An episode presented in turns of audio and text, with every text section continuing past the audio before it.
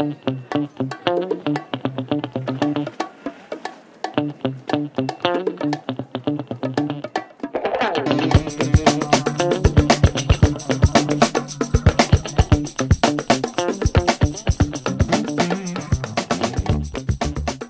muchachos, muchachas, aquí estamos, segunda parte de nuestro top en hemos hecho las películas del 20 al 10 después de un esfuerzo titánico de poder condensar todas esas películas que nos encantan.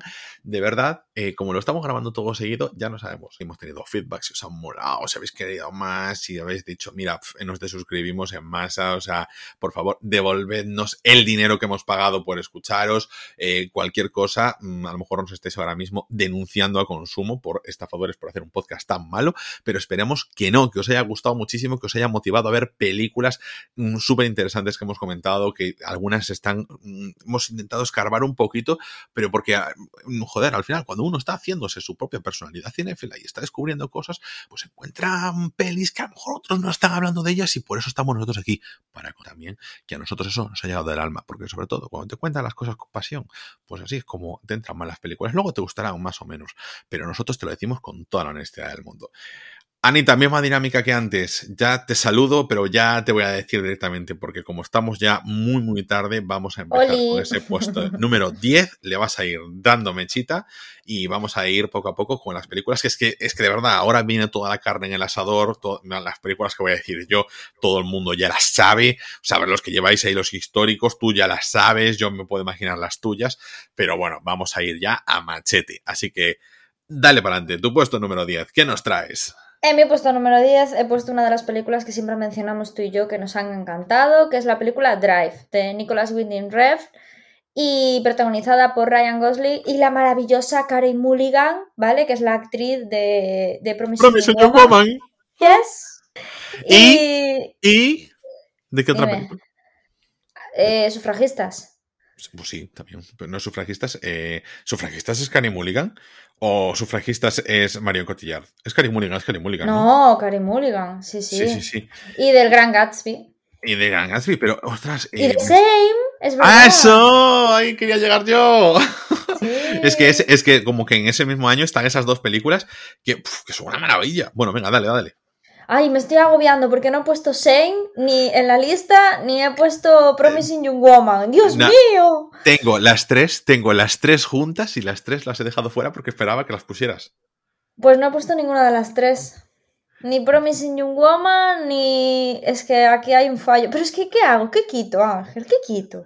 Pues quitas Star Wars. Bueno, pues nada. Eh...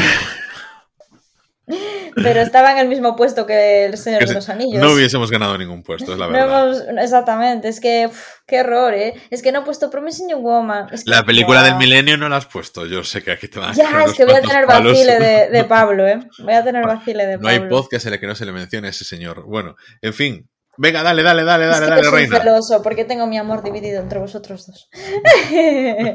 bueno, a ver, em, Drive. Eh, esa es mi película, que hemos hablado muchas veces de ella. Es una película, pues eso, eh, es una adaptación de una novela.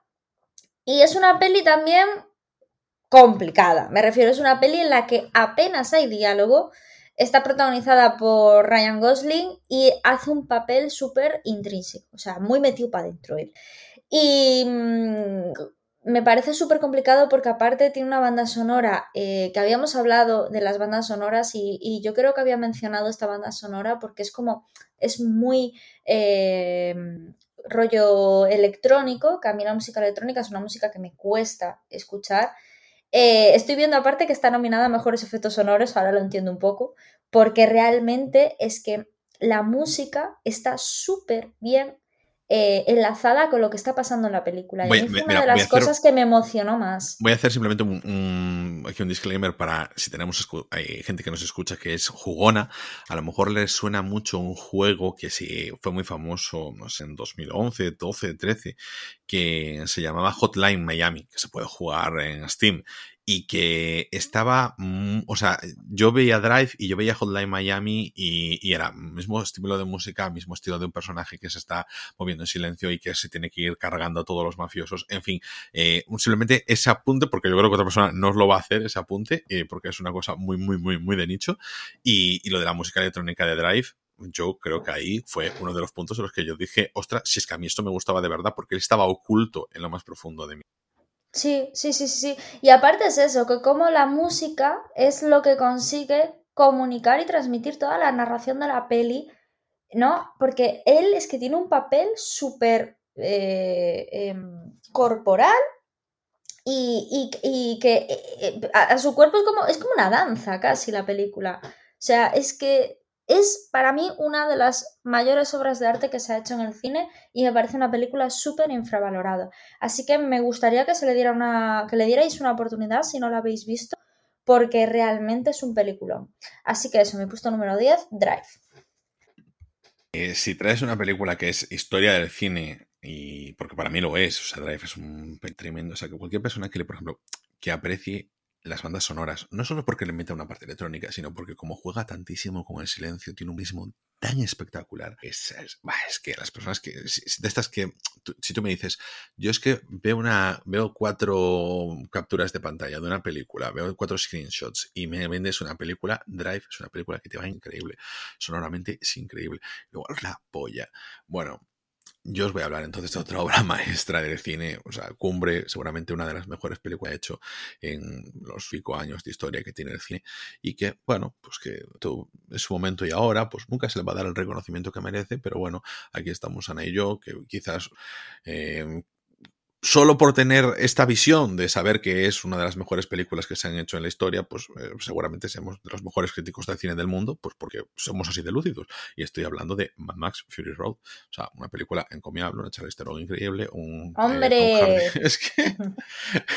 a ver, es que es verdad. O sea, a mí Carlos Bollero me come los pies por detrás, pero es que a mí todos estos puntos críticos que tienen esta película, en plan, bueno, sí, está bien y lo que sea, cuando es de lo mejor que se le ha pasado por delante de su face en años y que no lo saben ver porque son simplemente unos pollas viejas. Pues entonces aquí vengo yo a reivindicar que Mad Max Fury Road es de lo mejor que se ha hecho en el cine en los últimos 100 años. Lo digo, no hace falta decir que es la peli del milenio, pero sí que es de las mejores películas de acción, mejores películas en general, pero vamos, eh, lo digo sin ningún tipo de tapujo. Ana, ¿qué tienes en tu puesto número 9? Bueno, pues yo en mi puesto número 9 tengo una de, o sea, una de mis películas favoritas españolas que es Hablé con ella de Almodóvar ya he hablado muchas veces de esta peli. Eh, sale, bueno, pues un Javier Cámara increíble, que no sé cómo no se llevó el Goya con esa actuación. Em, sale también Rosario Flores. O sea, es, una película em, que, a mí me dio mucho chungo. O sea, no es una peli de miedo, ni mucho menos, pero me, me produjo mucha mucha chung, o sea, eso, mucha chunguez, no sé si se dice así, pero vamos, eh, porque realmente, joder, es que muchas veces, ¿cuántas veces hemos escuchado historias semejantes o similares de que salen en la televisión, ¿no? Y que dices tú, Dios, qué escalofrío. Y me parece brutal como, como lo transmite Javier Cámara. A mí es que significa muchísimo para mí. Me, me ayudó a descubrir a Almodóvar, me ayudó a darle una oportunidad a Almodóvar siempre hablo de la injusticia, ¿no? De que tiene el Oscar a mejor guion y no tiene el Oscar a, mejor película de habla no inglesa por culpa de que España no la llevó a, concurso. Pero bueno, consiguió el de mejor guion y para que una película española consiga un Oscar a mejor guion es por algo, ¿no? Así que, bueno, por supuesto tenía que estar en el puesto número 9 y, eso, que Almodóvar es uno de mis directores favoritos, pese a que le pese. Eh, normal, porque es que Almodóvar, ¿qué personalidad tiene? Es que yo entiendo además que cuando te entra Almodóvar, o sea, es que te entra, pero, pero tiene además mucha, mucha variedad de cosas. Es decir, eh, hay un estilo, pero al mismo tiempo lo lleva por muchos derroteros muy diferentes y es como que eh, un abanico muy grande, porque yo te dije, a mí hablé con ella, sin embargo, es una película de Almodóvar que no me entró tanto, por ejemplo, volver. Y dices tú, es que es innegable, o la mala educación, esa gran capacidad que tiene Almodóvar. Es que, perdona que te interrumpa, pero es que me acabo de acordar de, es que aparte Almodóvar es tan español representa tanto nuestra cultura y me estoy acordando de la gala de los Goya cuando salió Kate Blanchett y cuando estaba un poquito girada Kate Blanchett, Almodóvar en medio del escenario haciendo así el gestito con la mano en plan levantaros cabrones que está Kate Blanchett en el escenario y vosotros sentados con cara del típico padre que te dice colócate bien la corbata, ¿sabes? O sea, me pareció tan increíble, o sea, es que no sé, yo no me imagino a Scorsese o a, cualquier director así tocho haciendo eso, ¿no? Digo yo, ojo, es que aparte representan mucho nuestra cultura, no es un director que se haya ido a Hollywood y haya haga pelis a, norteamericanas de la hostia. No, no, no, es que es un director que lleva nuestra cultura allá afuera. Sí, lo, tienes en, contraposición, por ejemplo, a Bayona. No, no es por criticar nada por el estilo, pero. No, es como... no es nada malo. No es o sea, es que una cosa no es mala ni buena. Simplemente mm. que, digo yo, ¿cómo ha conseguido que nuestra. Porque, claro, eh, la cultura americana está muy eh, globalizada, pero la española, la, yo sé, francesa, es muy típica de la zona, ¿no? Entonces, ¿cómo un director español ha conseguido que todo el mundo le guste nuestra cultura a través de las pelis? Entonces, eso es mérito de él. Es mérito de él. Sí, eh, mira, no, no nos vamos a detener más en Almodóvar porque voy yo para mi puesto número 9, un director. Es que hemos hablado en uno de los últimos episodios. Eh, muy buen episodio que hemos hecho. Además, la nueva triada de rayos que es eh, Tokyo Vibes entre Ana, David y yo sobre Bell. En este caso, vamos a hablar de otra película de Mamoru Osoda. Sé que Ana tendría otra en este top, pero yo voy a hablar de World Children. Para mí es me, ha llegado incluso más que El Niño y la Bestia, siendo El Niño y la Bestia. Pues una cosa que siempre digo, pues a veces la primera película que ves de ese un director que tiene un estilo que, te, que conecta mucho contigo, pues evidentemente, pues como me pasó, por ejemplo, Moonrise Kingdom me, impactó mucho más que Gran Hotel Budapest y yo creo que eh, a la gente que vio antes Gran Hotel Budapest le entró mucho más que luego Moonrise Kingdom y eso pues pasa a veces con los directores cuando tiene un estilo tan eh, mm, potente, pues que eso lo primero que ves, lo que más te llama la atención y lo otro es ya no te sorprende tanto, como por ejemplo puede ser Tim Burton, por ejemplo. Y, claro. Eh, Ay, Ángel, que me acabo de acordar que no he puesto Life Aquatic de, de Wes Anderson, que es pues una de mis películas favoritas también. Pues te aguantas. Ah, ya la has dicho, o sea, ya has aprovechado para hacer la, mención especial. Pues, Obviamente. Pues, entonces, pues luego yo hago otra mención especial, joder. Bueno, pues nada, el caso es que en este caso, mm, es que además tenía una mención especial, pero es que no voy a hacer, voy a hacer otra diferente. Em, en este caso, eh, Wolf Children, para mí, o sea, yo supongo que también al momento en el que la vi, que la necesitaba, hablabas antes de ese tema de vivir aislado, eh, más bien el de cómo criarte sin esa parte de la sociedad. En este momento, para mí, ah, siempre hay una temática que está muy relacionada con eso, pero que me, llama más, que es la parte de, oye, vives en sociedad, pero te satura la sociedad y te marchas, te vas fuera, eh, sales de las rutinas, sales de, ese día a día, podemos decir, un hacia rutas salvajes, pues, eh, en fin, de la película Alma Salvaje, por ejemplo, de ese tipo de películas en los que sales un poquito de, rompes con la cadena rompes con la rueda en la que estás habituado y de repente cambias tu vida a conectar con otra forma y en este caso, bueno, a raíz del hecho de que tengas dos niños que realmente son niños lobos, pues hacen que esta madre se mueva.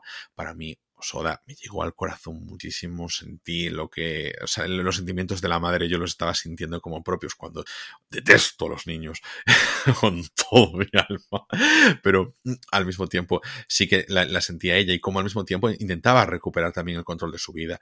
Y, y por cierto, eh, ahora estaba leyendo un libro y os voy a aprovechar para recomendarlo, que nunca hacemos esto, voy a aprovechar para hacerlo, porque mm, eh, un cierto sentimiento que encontraba común cuando estaba viendo la película Wolf Children, y se llama Un amor de Sara Mesa.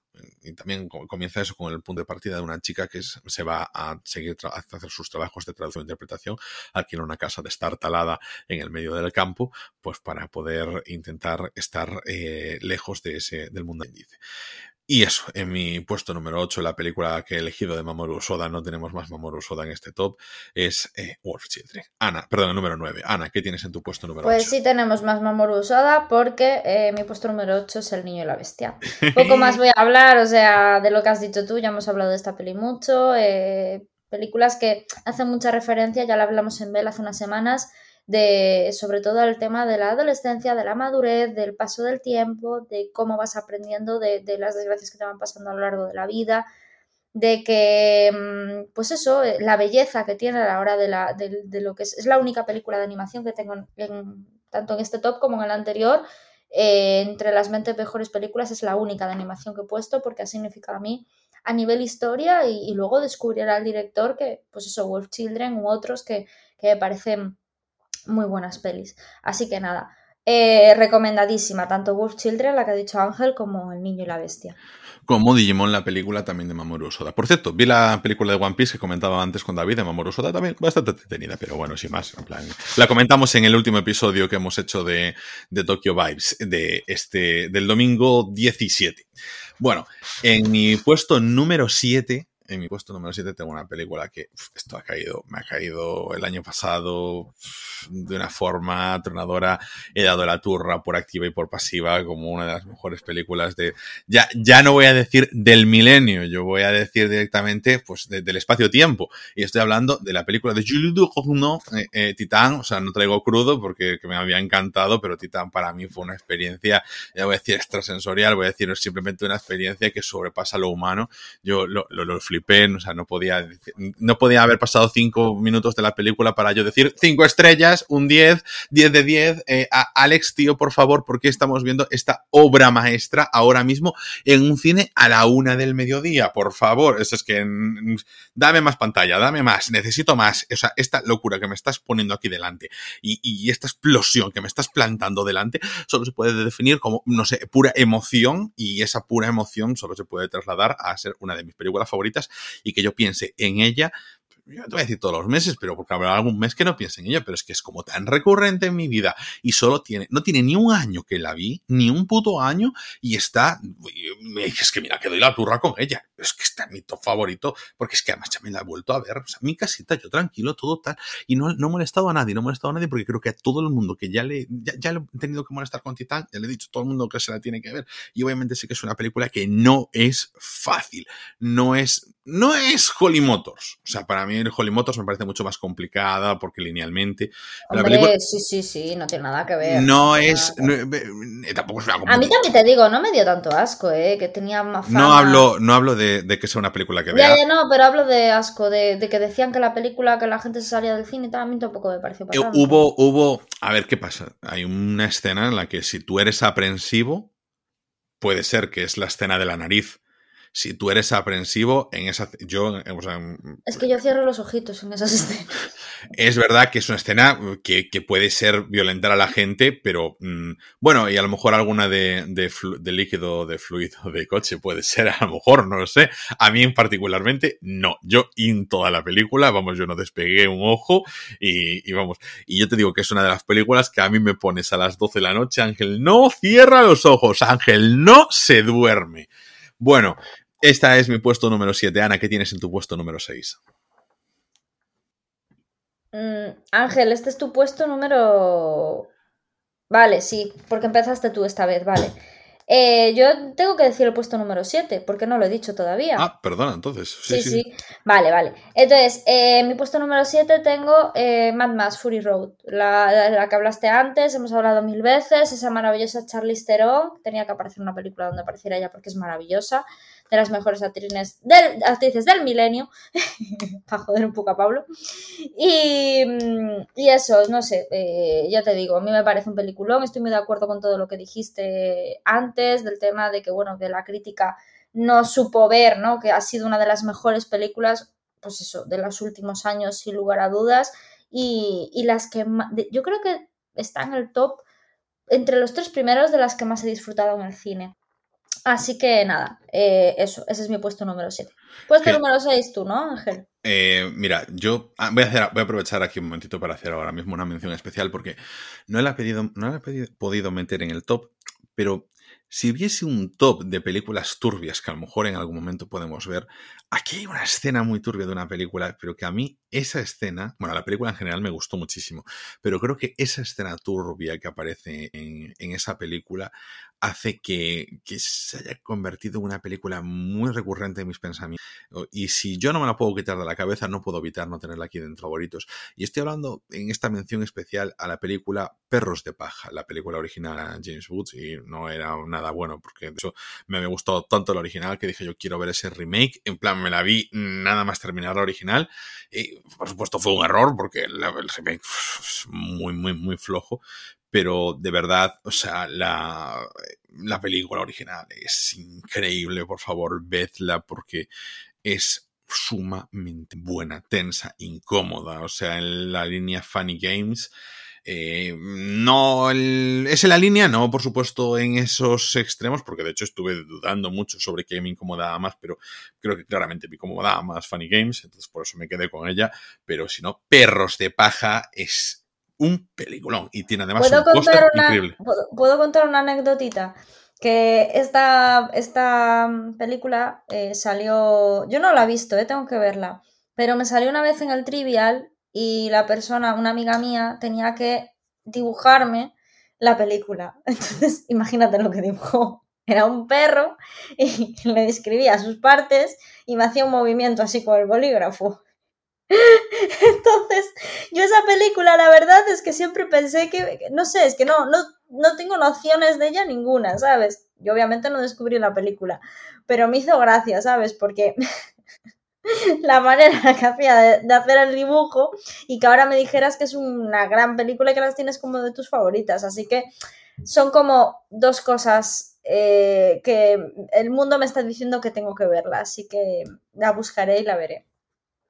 Eh, esto es que, que, sinvergüenzas. Pero bueno, la verdad es que yo si tengo que dibujar algún trivial, pues a lo mejor es lo único. Claro, es que, a ver, la verdad es que estuvo bien pensado por parte de ella, porque claro, eh, es más fácil pintar esa referencia que la otra, ¿no? Entonces. Bueno, mira, eh, antes me estabas comentando ahí por el tema de, de, los tops. Yo es que me salté mi top número 8, ¿vale? Y por, eso, ah, estaba, por eso estaba ahí el tema. Claro, y no es que lo vaya a cambiar, lo que pasa que, o sea, ¿Qué pasa? Aquí encontramos una de mis películas. Eh, es verdad que no hablo mucho de ella tampoco, porque creo que mm, nunca se pone en situación, a lo mejor, en la que pueda ser propicia pues, para que yo pueda hablar de una película que a mí me emocionó muchísimo, que a mí es una película que me hizo llorar, es una película que, que, que para mí es súper sentida, que la vi hace muchísimos años y, mm, que siendo como puede ser Akira Kurosawa un tipo mm, pues tiene eminentemente esas películas del Japón feudal, esas películas con los siete samuráis, esa última fortaleza en la que eh, tienes esas referencias eh, increíbles, no sé. Em, y sin embargo, tiene esa película que para mí es la más tierna, la más dura y dulce al mismo tiempo, es eh, Zala, el cazador. O sea, yo la, adoro con, con, todo mi corazón. O sea, es. Sé que es difícil también recomendarla porque no es una película que, bueno, pues que te apetezca a lo mejor ver, ¿sabes? Estás siempre pues, buscando otra cosa, no, no es lo que tú te pones en plan una tarde tonta para nada. Es como que tienes que estar como más mentalizado. Es una película que ni siquiera, ni siquiera, una cosa, es tan antigua, es del 75, es, si no me equivoco, forma, o sea, está producida en la Unión Soviética incluso, ¿no?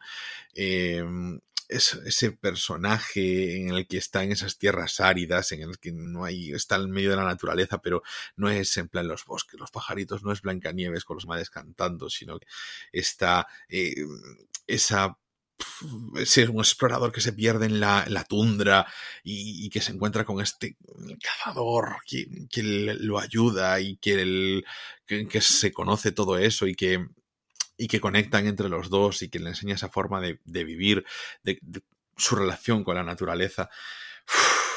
es verdad, o sea, para mí es una película que, me llegó al alma, de verdad. O sea, es una película que me hizo llorar. Yo la vi hace 100 millones de años y desde entonces es de mis películas favoritas. Es larga, no, a menos llega las tres horas, pero sí que la recuerdo larga y densa y, y, para mí es pura emocionalidad. Entonces estoy contando aquí una de las películas que, así como decía yo, Titán es como una explosión. Esta es como un, dardo directo a, mi corazón. Y esa es Dersu Sala, el cazador de Akira Kurosawa. Y Ana, venga, dale tú con tu puesto número 6, eh, ¿puede ser? Sí, puesto número 6. Vale, eh, uno de mis, directores españoles también favoritos, que es Julio Medem, y la película es Lucía y el sexo. Siempre he hablado de que es una peli que, yo he visto tres o cuatro veces, siempre me encanta, siempre me apasiona. Me encantó haber ido a, Formentera, ¿no? Y, ver ese camino que va al faro y, que es tan representativo de la película, porque representa, bueno, Julio Medem una de las cosas que hace es que representa lo que son los espacios y los espacios, sobre todo los paisajes, de una manera increíble. Lo hace más bello todavía de lo que es, ¿no? Y es como muy de tierra, ¿no? Aparte tiene una película que se llama Tierra y es que es muy de la tierra. Este director me gusta muchísimo y El árbol de sangre también lo hace, ¿no? Es, construye un universo muy bucólico, ¿no? Se dice. Y Lucía y el sexo a mí me llamó mucho porque era una peli que tenía como la mítica película española que salen tetas así de pequeña. Piensas eso, ¿no? No sé, no sé por qué, pero, pero piensas eso. Bueno, sí, porque se tiene, se tiene muy infravalorado. Porque se, llama Lucía, se, llama Lucía en el sexo y, la portada pues lo evoca. ¿eh? Pues cuando tú la ves en el videoclub, pues lo primero que piensas es eso. Sí, y no, no solo por eso, sino porque siempre se ha pensado del, del cine español que son tetas y culos. Es que es así, a mí me lo decían mis padres, es como y si tiene esa mentalidad, hemos escuchado a muchos compañeros de la universidad decir, ah, yo no, que solo sale sexo y no sé qué. Siempre se ha tenido esa noción, no sé por qué, pero por la época del destape, por después de la muerte de Franco, yo qué sé, no lo sé, pero siempre se ha pensado eso. La historia es que mm, eh, yo la... No, y, y porque tienes, y, perdón, pero es porque, a ver, aquí hay una cosa clara, tú tienes que vender entradas y hacer cine es caro y sacar tetas es barato. Sí, eso también.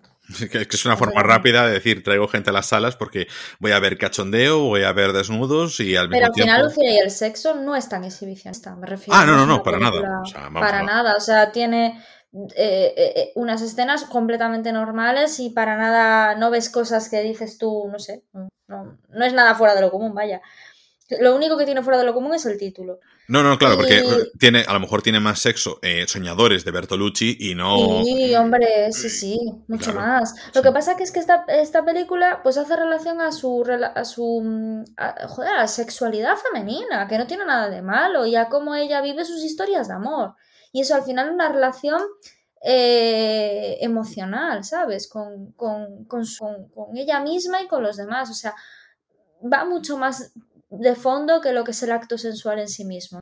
Entonces, pues bueno, sobre todo de esta peli lo que me gustó fue eso, toda la parte filosófica de madurez de la peli y la banda sonora de, de Alberto Iglesias, que siempre digo que es una de mis más favoritas, o sea, es la obra maestra de este compositor, para mí una de las obras maestras de las bandas sonoras en general, de verdad, o sea, en serio, a mí me emociona, o sea, el la canción de Lucía y el sexo, la típica eh, de la escena de, la playa, eh, con la luna y todo el rollo, me parece alucinante. Me pone los pelos de punta sin necesidad de que sea un John Williams, ni un Ennio Morricone, ni un eh, Hans Zimmer, ni nada de eso. O sea, me parece, de verdad, de las que más me llega al corazón. Así que bueno, ahí está mi puesto número me parece perfecto porque, joder, mm, yo no la iba a incluir porque a mí no me llegó tanto como a ti. Yo cuando la vi, la, mira, la vi de pequeño y tampoco me entró, me parece una película más bien aburrida. La vi después, o sea, me gustó muchísimo. Y entonces ahí fue cuando la aprecié. O sea, no cuando tenía a lo mejor eso, 12 años o 13 años o 14 años que la alquilé en el videoclub, ¿sabes?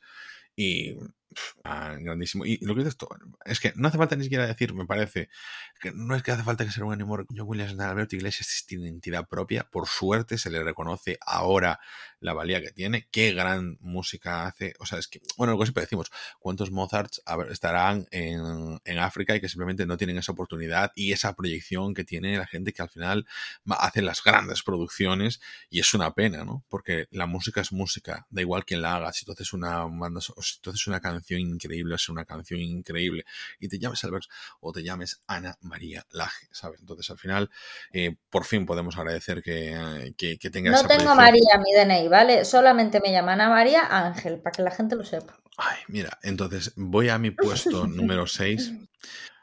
Bueno, de esto ya hicimos un especial, no voy a entrar mucho más, todo el mundo ya lo sabe, solo quiero dejar un apunte aquí claro, mi puesto número 6 está hecho por Matrix. A mí hay dos cosas que en Matrix, bueno, lo decimos, Matrix entra este pequeño por la acción, luego te quedas por la, por la filosofía. Eh, para mí hay una escena clave en Matrix que es cuando Morfeo le está explicando eh, a Neo eh, la, situación, lo que es Matrix, y hay un momento que me parece un resumen al final de lo que es o sea, antes estaba hablando de tolerancia y creo que, aunque parezca contradictorio lo que voy a decir, es perfectamente. Y cuando le está explicando que cualquiera de la gente que está viendo dentro de Matrix puede convertirse en un agente y dice, em, si, si no está liberado, mm, todos son el enemigo. Porque morirán por defender ese sistema, me parece una de las lecciones de eh, antes del mundo. O sea, el resumen de ciencias políticas hecho en una película, en una frase, y, creo que debería todo el mundo aplicarse, porque es que es la verdad. Entonces, eh, para mí es una película que filosóficamente me encanta y voy a defender, como ya he hecho en su momento, Matrix eh, Resurrections, porque creo que a nivel histórico está muy, muy bien. O sea, me da igual los palos que se le den, creo que es una película que se le ha vilipendiado muchísimo, porque como siempre, se encumbran y se endiosan películas y luego, pues claro, no están a las altas mentales de cada uno. Yo creo que en historia continúa muy buenas y luego tiene fallos, creo que a nivel, pero al margen de eso, creo que en historia sigue aportando y además tengo mi tría de que como precuela funciona mejor que como secuela. Y ese es mi puesto número 6. Anita, ¿qué tienes tú por ahí en tu, en tu puesto 5, 6? Estoy un poquito más perdido. ¿Qué es lo que te toca? Bueno, pues yo aquí hablo de siempre de una película que me ha encantado, que es una peli de Nicole Kidman, que hace, bueno, una adaptación de una obra de Virginia Woolf, que es la película Las Horas, que me parece brutal, me parece increíble todo el poder artístico que tiene, esa última escena que hace referencia para mí a un, a un cuadro súper famoso, no voy a decir cuál porque si no jorobo todo el final de la, de la... Me parece increíble. Y el papel de ella, que gran merecedora del Oscar, porque es una pena que, se haya destrozado durante tantos años la cara con Botox, que le haya quitado tanta expresividad cuando es una de las actrices más de la industria y con más talento, ¿no? Pero mm, eso, me parece una peli rompedora a nivel feminismo en, en, esos momentos, que ahora sí que es cierto que está mucho más de moda, pero en aquel momento, ostras, ¿sabes? O sea, empezar a ver cosas así, yo cuando la primera vez que me dejó caola el cerebro, dije yo, joder, qué, falta hace estas cosas, ¿no? Y qué poco, poco se hacen y, qué mal va a entrar esta peli a mucha gente, poco se va a valorar. Y me alegro porque con el tiempo sí que es cierto que la gente habla mucho de esta película y eso es mucho.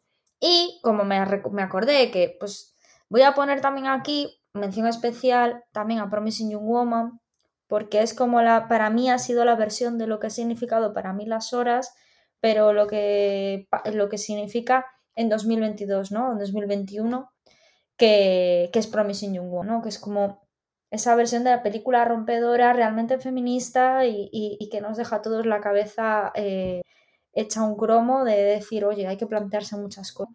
Entonces, pues eso, mi película favorita es Las Horas por todo lo que ha significado, porque tal, porque Promising Young Woman es muy reciente, porque claro, tienes que, tienes que ir eh, poniendo casillas y siempre, siempre es difícil, ¿no? Pero sí que es cierto que voy a mencionar, por supuesto, para mí la película del Millennium, que es Promising Young Woman. Y, eso, a tope con las horas, dadle una oportunidad, de verdad, eh, buscadla, pues ya os ponemos, pondremos el enlace, muchísimo la pena verla. Y también está eh, Julianne Moore en la película, que también hace un papel muy Kidman. Así que eso, las horas, quinto puesto. De las que me recomendaste tú en aquel infasto episodio en el que me hiciste varias recomendaciones y pues tú cumplí con todas, fue la película que más me había gustado, pero me gustó muchísimo. 20 años tiene ya la película, es del 2002 completamente vigente, pero, pero sin duda, una lección increíble sobre, bueno, esa frase que tú a veces has repetido sobre qué es la felicidad, y la felicidad muchas veces no es un estado constante y continuo, sin, no sé, eh, demoledora preciosa, dura, eh, no sé, conjuga las dos cosas muy bien y unas actuaciones increíbles, de verdad. Eh, a todos la recomiendo, creo que va a estar disponible durante un HBO Max. podéis correr a verla porque merece la pena. Mm, eh, de verdad, o sea, no, no, os vais a arrepentir de verla. me voy con mi puesto número 5, pero, pero, pero, pero antes simplemente quiero hacer una fe de ratas porque antes estaba hablando de las películas de Akira Kurosawa y dije, que una de las películas de Kurosawa era La Última Fortaleza, y esa no, esa es una película así de cárceles, de, eh, de Robert Redford, de estas que les ponían un, un, collar que si salían de la cárcel explotaba o algo por el estilo, ¿no? Eh, de estas, eran así de estas famosillas estadounidenses y todo eso, pero la verdadera película de Kurosawa es La Fortaleza Escondida, que eh, es una de las películas en las que se había basado en la película de Star Wars, Una Nueva Esperanza. Bueno, en fin, al caso. Pues, Akira Kurosawa, madre mía, es que qué, poco valorado está Akira Kurosawa fuera, porque claro, como ella está con la cosa de los cinéfilos, los cinéfilos, los, que, los, clásicos, esto es lo que le gustará a Bollero y todas estas cosas, pero es que es un director encomiable, que a veces eh, nos perdemos eh, defendiendo a Spielberg, porque desde el mundo cinéfilo pues se le ataca muchísimo, pero es que cuando tú tienes a directores que pues los cinéfilos reconocen muchísimo, los cinéfilos pollas viejas, pero porque tiene una calidad increíble como Akira Kurosawa. Bueno, en fin, me voy al caso. Eh, mi número 5. Está una película que, como ya dije, pues em, hay un poquito de trampas en mi afán de no repetir direcciones y las trampas continuarán en lo que queda de top. Y estoy hablando de otra película de Darren Aronofsky, estoy hablando de mis películas favoritas desde que la vi. Negro, adoro Natalie Portman por esa película. Mila Kunis está genial, pues que Natalie Portman, es que eso es increíble lo que hace en esta película. Yo es que, uff, em, me deshago en elogios de la puesta en escena de esta película. Hombre, eh, no, voy a decir es la mejor película de baile, porque claro, es que tiene que luchar a lo mejor contra Step Up, que es una gran película, Magic Mike. Pero al margen de eso, es que es una película increíble, ¿no? De verdad. O sea, fuera bromas, mm, a todos los. O sea, si la visteis en su momento, erais demasiado jóvenes o lo que sea, volved a verla, porque todo lo que tiene esa película para mí es perfecto. Cuando estaba viendo eh, una de las pelis que, mejor que tú siempre me recomendabas, Ana, que era Perfect Blue, eh, yo te decía, joder, pues parece que pues, dicen que Aronofsky pues, que hizo una especie de alusión a Perfect Blue y tal, es verdad que tiene sí, muchas... y en Requiem por un sueño también dicen que tiene cosillas. Claro, porque tiene, tiene, muchos planos que están referenciados a Perfect Blue y sí que juega, eh, sí que ves muchas más referencias en, en lo que es, joder, no me sale ahora mismo en mis películas Black Swan, en Perfect Blue, cuando estaba viéndola, decía yo, joder, estas referencias han salido en Perfect Blue, perdón, en Black Swan cuando estaba viendo Perfect Blue, ya me estoy haciendo aquí el lío entre la película de Satoshi Kon, que, es que me encantó también, o sea, no solo porque eh, Black Swan esté referenciada en Perfect Blue, porque sí que lo está, o sea, tiene muchas cosas que están referenciadas más allá de planos, no es un remake, no es una copia ni nada por el estilo, pero sí que se nota mucho esa influencia. Eh, dos películas encomiables, o sea, no estoy aprovechando para hacer otra mención, sin embargo, sí que voy a aprovechar para hacer una mención especial después. No, no es broma, no, la, haré después, la haré después. Eh, Anita, ¿qué tienes en tu cuarto puesto? Creo que es tu cuarto, es que antes te pregunté, pero no estoy seguro ya en qué número vamos. En mi cuarto puesto tengo una película de Steven Spielberg. es que Steven Spielberg las tiene tan increíbles, aún, aún el otro día, que tengo que terminarla. Bueno, me ha sonado la alarma del móvil, perdona. Eh, tengo que terminarla, pero mm, estoy viendo Atrápame si puedes. Y es que las tiene tan buenas, Spielberg, es que las tiene tan increíblemente buenas. Pero yo obviamente voy a elegir aquella que el corazón me dice que tengo que elegir, que es Tiburón que es, eh, no sé, eh, es algo que me es una película que me ha acompañado toda mi vida, es una película que considero que tiene una de las mejores bandas sonoras de la historia, eh, otra banda sonora que habla, ¿no? que, que, lo es todo, que el tiburón no sería nada sin esa música que lo acompaña. El terror de la película no sería nada sin esa música que lo acompaña y eso es que es de admirar muchísimo porque ahí es donde, donde hay talento, ¿no? Y, bueno, aparte, pues oye, es mi, es mi emoticono de, de, de Twitter, de muchas redes sociales, el protagonista de muchas camisetas que llevo. Y no sé, para mí Tiburón, la película de Tiburón, la, lo que es la, la, carátula, todo, o sea, es muy icónico en mi vida, así que obviamente está en el... ¿Y tu tercer puesto, Ángel? Mira, eh, antes de hablar de mi tercer puesto, eh, no, mi cuarto puesto, mi cuarto puesto, me toca mi cuarto puesto. Eh, es que estamos haciéndonos un lío aquí con los. Pero me quedan cuatro películas, eso fijo. Eh, voy a hacer una rápida mención especial porque esta, mm, sé que si no hacemos esto, si no, no, voy a poder volver a hablar de ella, aunque sí que la mencioné recientemente. Y es la película Warrior de Gavin O'Connor, protagonizada por Edgerton, por Joel Egerton y también estaba Tom Hardy, que había estado nominado a los Oscar. yo creo que había hecho, había mencionado esto cuando estábamos haciendo el repaso de los Oscar en 2011 y había estado nominado creo que en película de dos hermanos que, bueno, son artistas marciales, o sea, luchan, pelean entre ellos, o sea, porque su padre eh, acaba haciendo que peleen un torneo entre ellos. Increíble, no sé, es como. Me pareció una película tan sencilla, tan intimista, eh, que traslada tan bien lo que es la dureza que tienen entre la relación, entre la, falta de poder transmitir esos sentimientos. Una de las mejores actuaciones de Tom Hardy, precisamente en la comparativa que se hace con los propios golpes físicos, que a mí me dejó, vamos, fascinado.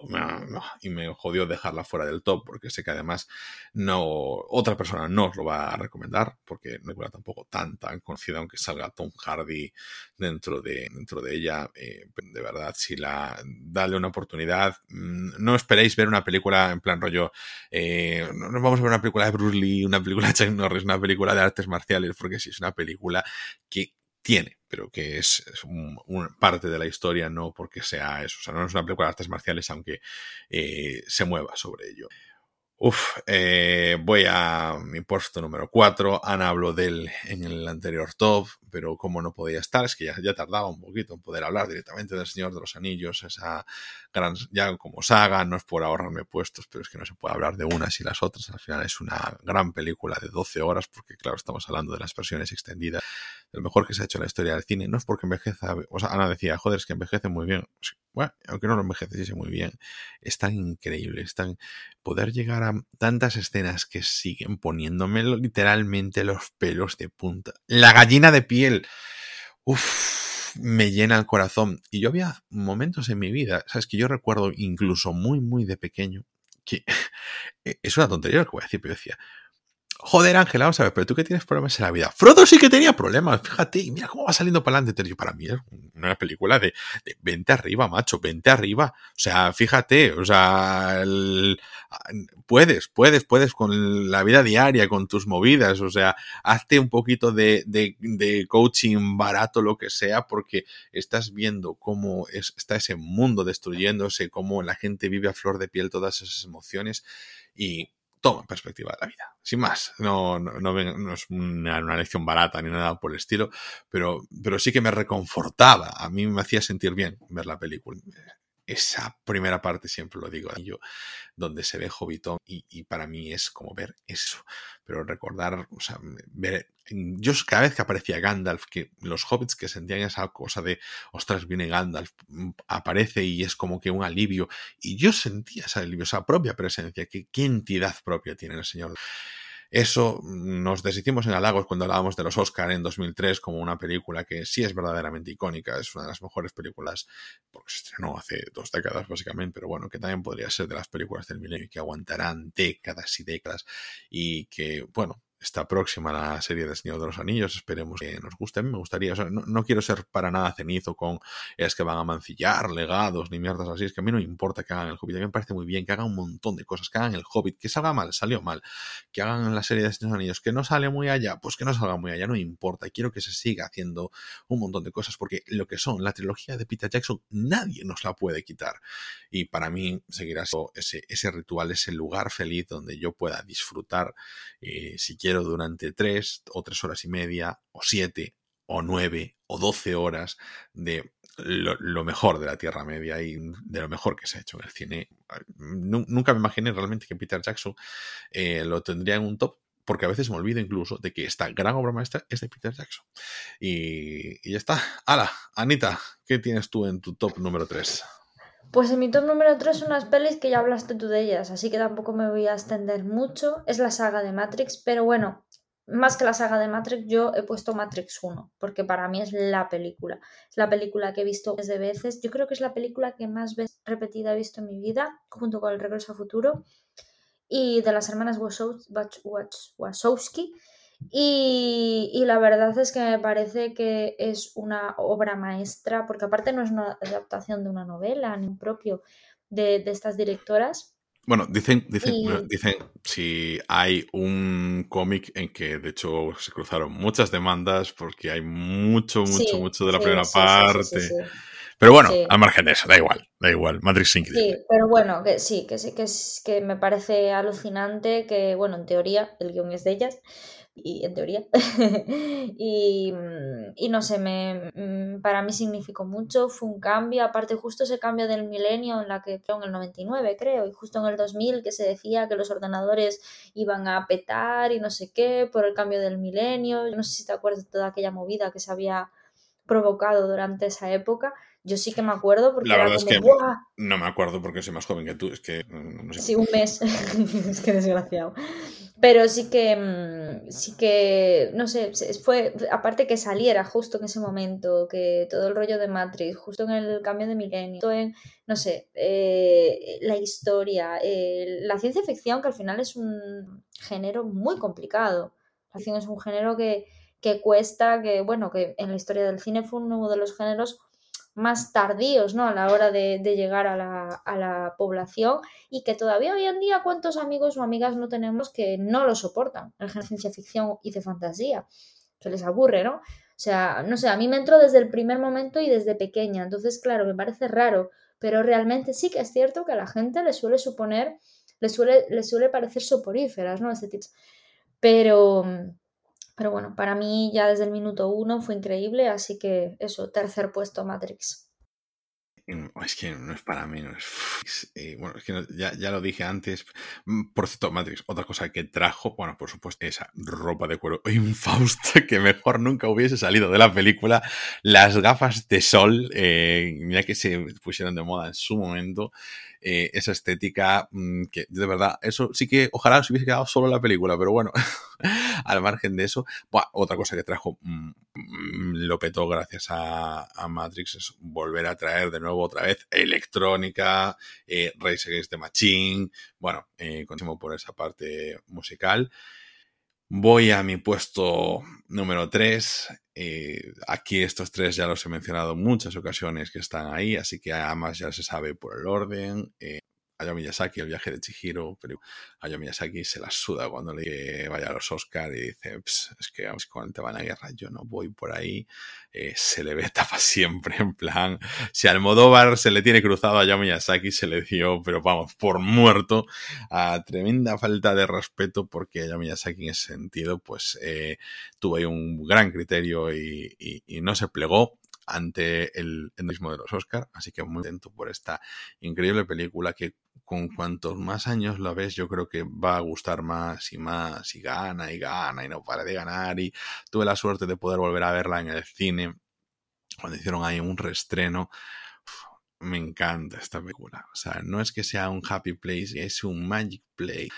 Eh, es todo tan bonito, esa historia tan profunda, esa historia tan llena de, de alma, de, de cariño y, al mismo tiempo hay una cosa que eh, ya hablaré cuando hablemos a lo mejor de series, pero que a veces se pierde un poco, que es el hecho de que o haces héroes que parece, parece que son un poco tontos en su bondad, pero es difícil a veces conseguir, mmm, como es en este caso Sen, nuestra protagonista en Spirit, que, que simplemente pues intente ser buena y, y que quieras que, que, que, lo consiga, que no se haga repelente, que no se haga cansina, que, simplemente pues que, que, busque ese bien de los demás, el suyo propio al mismo tiempo, pero que, no caiga en, la tontería ni en, hacerse daño a sí misma por el bien de los demás, no sé, que, sea consentido, que tenga sentido esa creación de personajes, nuestro universo Miyazaki, que es eh, como ahí explota en el viaje de Dios, a otras obras, pues tiene muchos asustos, toros, todas esas vainas, etcétera, pero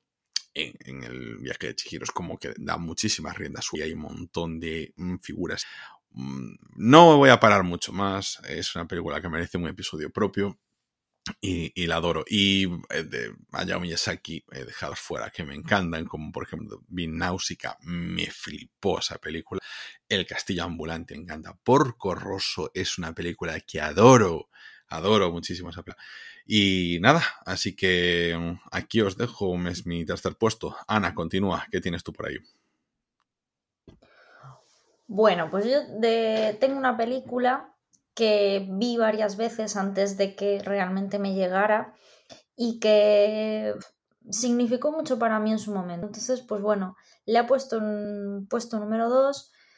Me parece una historia preciosa, me parece que aparte el protagonista es uno de mis actores favoritos y, que el director ha tenido películas a lo largo de mi infancia que han significado mucho. Entonces, independientemente de que hoy que pondría de segundo pues Big Fish, bueno, ya he dicho la película, es que siempre que intento adelantarme y aparte si, te, si estoy cansada peor. Bueno, antes que esta película, que al final es Big Fish, que pondría, pues creo que tengo que ser mmm, sincera y, leal a, mis principios y, de cinéfilos, ¿no? Entonces, pues eso, puesto de, número dos la película Big Fish, que me parece uno de los eventos más bonitos, ¿eh? Eh, y aparte eh, una belleza increíble a la hora de lo que es la, el, la manera de contarlo. Muy bonita manera de hablar de la muerte. se empieza a hablar ahora de la muerte en muchas películas a nivel de películas de animación. Se me ocurre Em, la película de Soul, eh, la película está eh, también de Disney. Coco. Coco, exactamente, que hace referencia de mexicano, ¿no? la cultura mexicana. Y luego está también esta película eh, Big Fish, que, mm, que hablan con, naturalidad de la muerte, ¿no? Parece que el hacerse viejo o el es algo que no hay que pensar en ello, ya llegará. Y yo creo que, que hay que hablar de ello con naturalidad, hay que asumirlo, para realmente disfrutar de la vida. Y, con esta película se empezó un poquito el camino, bueno, con esta película, que en realidad estoy haciendo una novela, pero bueno, al final siempre llega en ese sentido, pues ser más eh, mainstream. Y, eso, em, eh, es como que empezó ahí un camino, ¿no? Para mí, por lo menos, y, y, que ahora se está normalizando muchísimo más y sobre todo se está dando importancia para la cultura de la, ¿no? Así que eso, para mí segundo puesto Big Fish, que la recomiendo muchísimo, que es un peliculón y que se vea con cariño también. Y pensando que es una película bella, muy bella.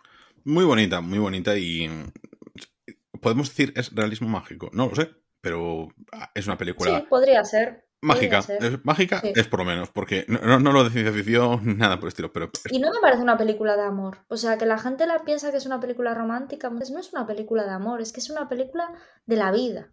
En la que hay amor y ya está, simplemente. Sí, sí, bueno, porque la, vida forma parte, el amor forma parte de la vida, la muerte forma parte de la vida, pero es como la vida, ¿no? Lo que pasa a lo largo de tu vida, las historias que van sucediendo a lo largo de tu vida y que son lo que te construyen como posible eso. Sí, preciosa, preciosa. Voy a mi top 2. Eh, a ti tampoco te sorprende. Es mi película favorita de Hayao Miyazaki. Repite director y además que repite de forma constante porque, claro, puesto número 3 y puesto número 2 están para él. Creo que es uno de los mejores del mundo.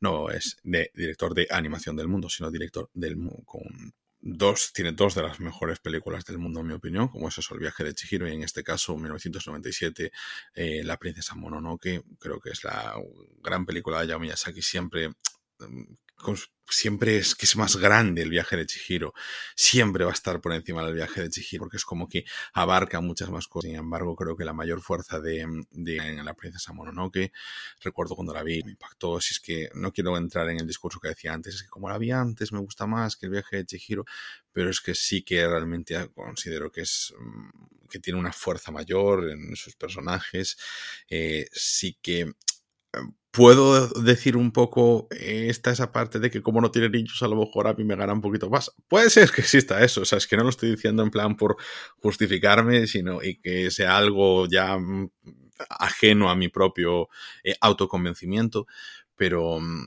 esa defensa del medio ambiente, un personaje para mí increíble como es San, como es Ashitaka, ese héroe que realmente actúa de verdad como un héroe sin pretensiones y simplemente hace en sentido maravilloso. Comentamos, por cierto, en uno de los últimos Tokyo Vibes, eh, la serie The Rising of the Shield Hero, el héroe del escudo, que por sí que encuentro ciertas similitudes en la actitud de simplemente pues hago lo que tengo y mm, sin mayores pretensiones, sin la búsqueda de gloria, sin, sin nada de eso. Y, y, no solo por ese tema de ego que muchas veces pues, se critica dentro de los héroes, los propios héroes en sí mismos, pero simplemente se hace eh, sin la cosa de querer ser más fuerte, sin que la cosa de querer ganar a toda costa, buscando siempre esa concordia, pero mm, de una forma muy natural, eh, pudiendo conseguir el equilibrio, mm, sabiendo que muchas veces mm, las personas con las que estás luchan, seres humanos, y que a veces hay otras formas de conseguir las cosas,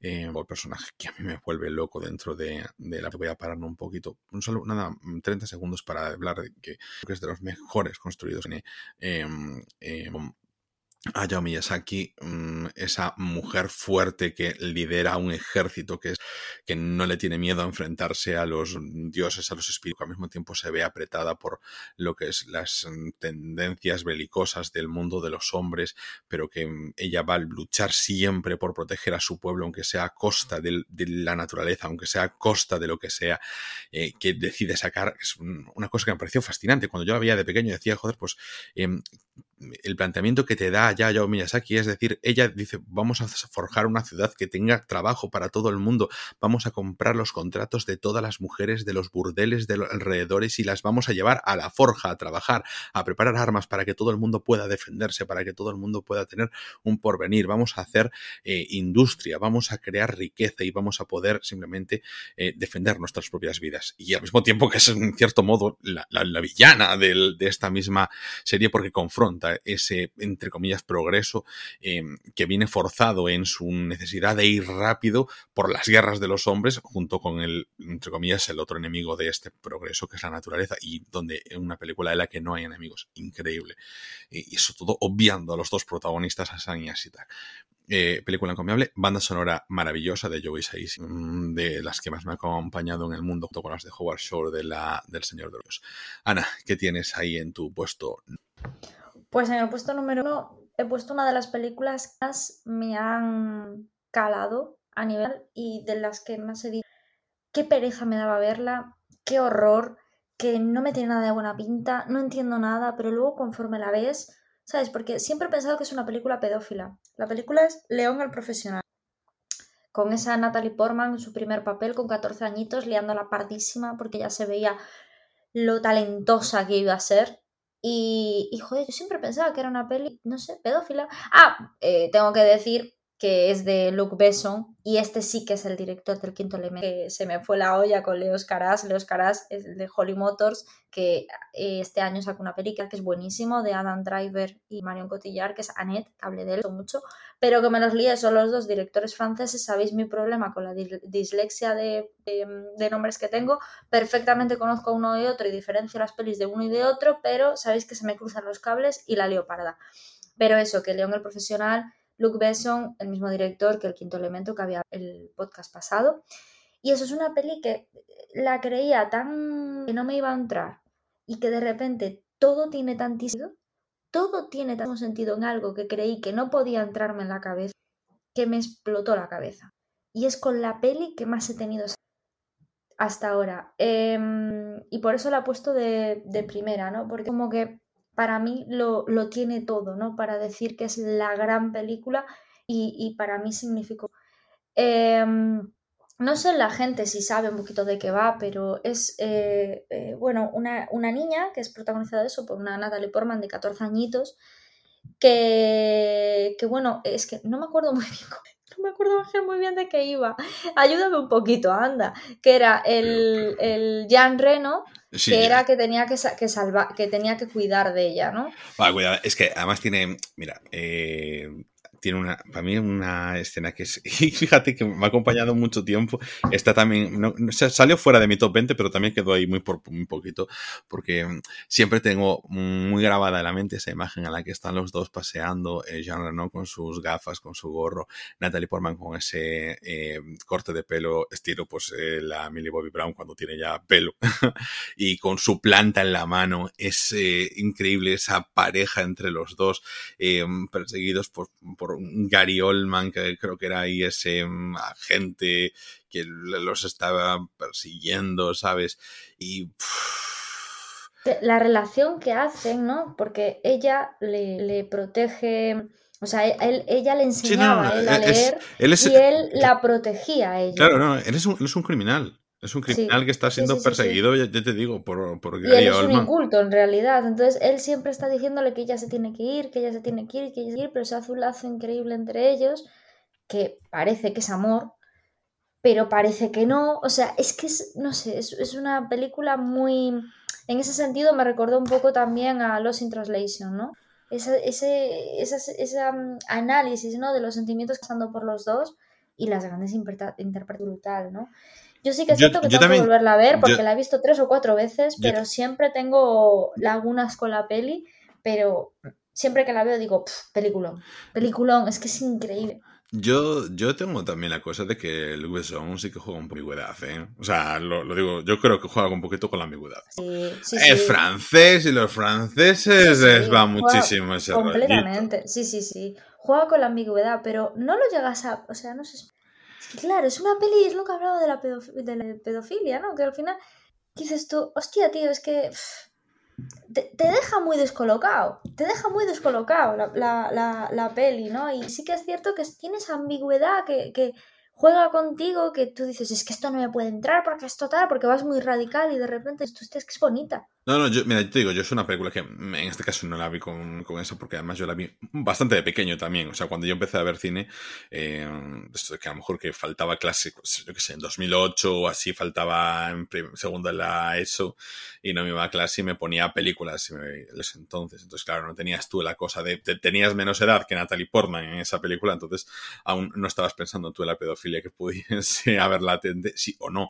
Pero León es muy icónica. Yo creo que Jean Reno no tiene un papel tan importante como el de León en ningún momento, pero porque obviamente está dirigido por Luc Besson. Luc Besson, sin embargo, que es un director bastante irregular, ¿sabes? Y sin embargo, te puede ser capaz de lo mejor en lo que Yo, ¿Habías visto Lucy, por ejemplo? Dejado muy tal. Había tenido a mí me gustó mucho, la vi contigo en el cine. Ah, pues a mí Lucy me había dejado bastante frío. O sea, Lucy de Scarlett Johansson a mí me dejó... ¿O no la vi contigo en el cine? Bueno, yo sé que a mí me había gustado mucho, ¿eh? Ah, pues, a mí Lucy, por ejemplo, no me había chistado mucho. Eh, no sé, para mí es como que tiene León, entonces fue como ahí su gran culto de Luc Besson. Eh, eh, tenía una de estas, mm, que, era como la... Joder, me sale la Teniente O'Neill por el tema de los Oscars, pero que era una chica que era militar y que era una película muy famosa momento no, no era bueno, no sé, era una de estas, una chica, una matona, que, Nikita, hostia, es verdad, Nikita, eso haría. Y luego eso tiene el quinto elemento, y son así como las películas que lo encumbraron mucho a Luc Besson, pero que, oh, ¿sabes? Luego está como muy, muy perdido, no tiene mucha... Bueno, en fin, da igual, eso, no, no esperaba de verdad que este fuese... Lo que sí, tiene, tiene Valerian y la ciudad de los, de los mil planetas, que es malísima, por cierto. Esa sí que es mala. ¿No esperabas que fuera mi primera? Jo, pues ya varias veces he dicho una de mis películas favoritas, aunque ahora mismo he tenido un lapsus de la temática, porque no quería meter la pata, ¿sabes? Yo sé todo lo que me he quedado con ella de las veces que la he visto, pero no quería meter la pata. No, pero, pensé que sería alguna que, joder, que me hubiese referenciado muchísimas más veces, ¿sabes? De estas que repites 150 porque digo yo, pues será una de esas, no sé. No, pero es que ya te digo, León es como la película que a nivel calidad me ha dejado más impresionada, más pensando, más... Sobre todo el, la relación entre ellos dos y lo pequeña y lo joven que es ella me parece que tienen una química actoral increíble, ¿sabes? Y, ella lo hace tan sumamente bien que, joder, ganó el Oscar con Cisne Negro, pero es que se lo podía haber llevado perfectamente con esta yo creo que eh, no, se valoraba en su momento. Fue una de estas pelis que empezó a ganar un poco después, ¿sabes? Después, sí.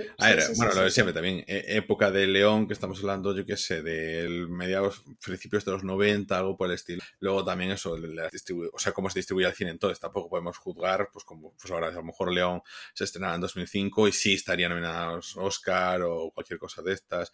Y bueno, como siempre, como si los Oscar importaran después de todos los últimos programas. Eh, no voy a hablar del tema. Voy con mi puesto número uno, la película más importante de Vía Láctea es mm, de Bernardo Bertolucci, como decía, director, no me importa, pues si es una gran obra cumbre del cine.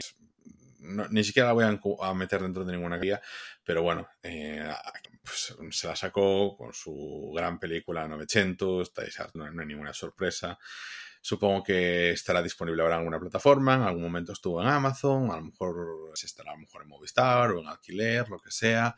Estad preparados para pues, coger y decir, bueno, pues las próximas cinco horas de mi vida pues son para esto. Son, de hecho, dura 314 minutos, 314, número pi. Eh, es como, está perfecto, la cuadratura del círculo. Película que comienza en 1901 porque creo que era con la muerte de Verdi y al mismo tiempo nacen dos niños, una familia rica, otra familia pobre, eh, uno trabaja para la familia de uno, trabaja para la familia del otro y cómo van creciendo, teniendo todos esos cambios sociales del siglo XX, como, o sea, descripción de lo que es una acción laboral eh, que se puede hacer eso en la Italia fascista, con lo que podemos, o sea, nada define el mundo laboral Novecento, nada explica el fascismo como Novecento, nada explica las relaciones, o sea, Novecento es la vida del día a día, pero bueno, simplemente que está ubicada, el momento en el que está ubicada es una obra cumbre, nunca es... El otro día, por ejemplo, nos decía Alex, me hablaban de ver una vez, eres una vez en América, Once Upon a Time que es una de las mejores películas de la historia, reconocidas por todo el mundo, pero claro, dura cuatro horas, sé que no sé qué más.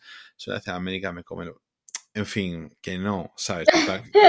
No, no, no, pero no es, por, no es por tirarle en contra, no, pero de verdad, es simplemente que, que si no fuese una película de Bertolucci, si no fuese una época en la que en el 76, pues bueno, pues tienes todo ese conflicto Estados Unidos eh, contra la Unión Soviética.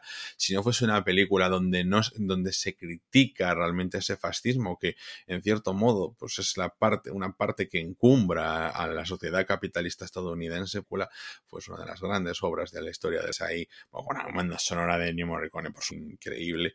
Y sin embargo, pues, yo creo que hay una gran componente de motor no cruzase eh, los límites de película, de obra cumbre de la historia del cine, que estoy harto de decirlo, la verdad es que realmente lo merece, y que mm, yo creo que, de verdad, ni Padrino bueno ni Padrino 2, ni una vez América, ni todas, ni Paradiso, ni todas estas películas, creo que están a la altura cinematográfica de lo que aquí se hace. Robert De Niro, increíble en esta no sé, no sé, Donald Sutherland estaba por ahí, está, no sé, Gerard Depardieu también, uno de los protagonistas. Es que, bueno, sí. Mm, eh, es tan, tan, tan, tan grande esa película. Es más, o sea, va, por partes, es decir, os, se divide en capítulos y queréis enfrentaros al reto de verdad. O sea, hacedlo convencidos, porque si no, si no lo vais a hacer convencidos, vais a perder cinco horas de vuestra vida.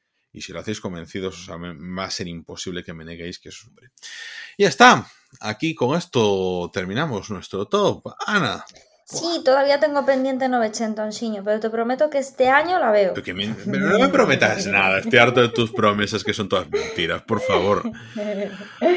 Ay, ha sido, ha sido duro, ¿eh? Porque hemos hecho este episodio doble todo seguido y, ha costado, pero bueno, hemos, lo, hemos dado al callito y, yo creo que son unos episodios que van a quedar muy bien porque al final va nuestra, nuestro corazoncito viene Así que nada, chapamos el chiringuito. Yo me voy a cenar, que estamos. Así que nada, con esto terminamos por hoy. Ana, muchas gracias por estar aquí.